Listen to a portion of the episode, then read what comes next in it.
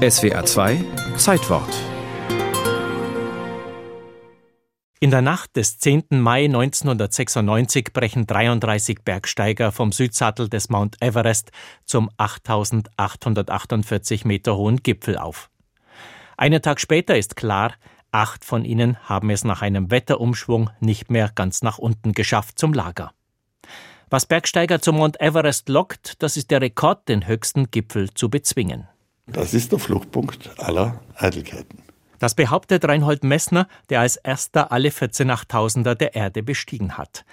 Mittendrin in der Tragödie die Expeditionsleiter der konkurrierenden Unternehmen Adventure Consultants und Mountain Madness, der Neuseeländer Rob Hall und der US-Amerikaner Scott Fisher. In der Analyse wird klar, dass es da um Konkurrenz ging. Ich meine, das Hauptproblem war ja, dass Scott Fisher und Rob Hall in einer Art freundschaftlicher Konkurrenz standen. Wer bringt mehr Leute auf den Gipfel? Das war die Frage. Für die beiden Bergführer und Unternehmer ging es um die Zukunft ihrer Unternehmen. Die Entscheidung sollte ganz oben fallen in der Todeszone, über 7800 Meter Meereshöhe. Dort, wo das Gehirn nicht mehr richtig durchblutet wird und kein Mensch auf Dauer überleben kann. Für den Aufstieg durch die Todeszone geben sich die Expeditionen feste Regeln, zum Beispiel wann umgekehrt werden muss.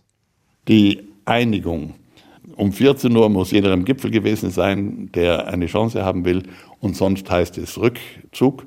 Das wurde nicht eingehalten, nicht einmal von den Führern selber.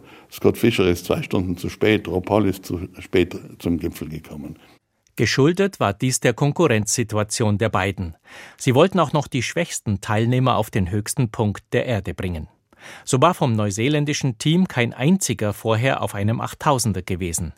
John Krakauer, der die Expedition als Reporter begleitete und die Geschehnisse minutiös in einem Buch schilderte, vergleicht sein Team mit einer Hinterhofansammlung annehmbarer Softballspieler aus der Provinz, die sich den Weg zur Weltmeisterschaft durch Bestechung erkauft hatte. Dass der Umkehrzeitpunkt nicht beachtet wurde, hatte fatale Folgen. Ein Wetterumschwung traf die Bergsteiger unvermittelt. Es brach Chaos aus. Und zwar, weil die Führer fehlten, weil niemand mehr die Richtung vorgegeben hat und weil in diesen Gruppen zu wenige gute Bergsteiger waren. Die Expeditionsmitglieder kauerten sich zusammen, um dem Sturm zu trotzen. Am Südsattel waren sie in der Nacht, in der Dunkelheit. Sie hatten nicht die Fähigkeit von dort, wo sie ankamen, im nicht präparierten Gelände, da ist der Schnee auch hart oder es ist Eis, zum Zelt zu finden. Der russisch-kasachische Bergführer Anatoli Bukrejew führte diejenigen zum Lager, die noch gehen konnten.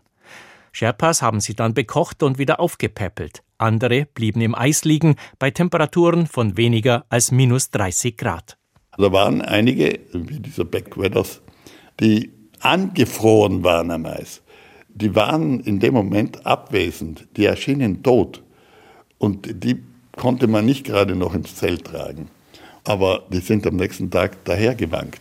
Also sie waren noch da, die kamen wie aus dem Jenseits zurück. Die Expeditionsleiter bezahlten ihren Einsatz mit dem Leben. Scott Fischer hat sich oben noch die Jacke ausgezogen, das weiß man, die Daunenjacke, weil er eben dem Kältetod entgegendämmerte. Dann haben Leute so Hitzeballungen. Rob Hall ist einfach an Erschöpfung gestorben. Letzterer hatte noch kurz vor seinem Tod über Satellitentelefon mit seiner Frau gesprochen. Mach dir nicht zu viele Sorgen, waren seine letzten Worte. Acht Tote an einem Tag. Die meisten glaubten, das höchste Glück auf dem Mount Everest zu finden. Reinhold Messner, der zweimal oben stand, sieht es nüchtern. Ich kann alle Welt trösten. Das Glücksmoment am Gipfel des Everest ist sehr reduziert.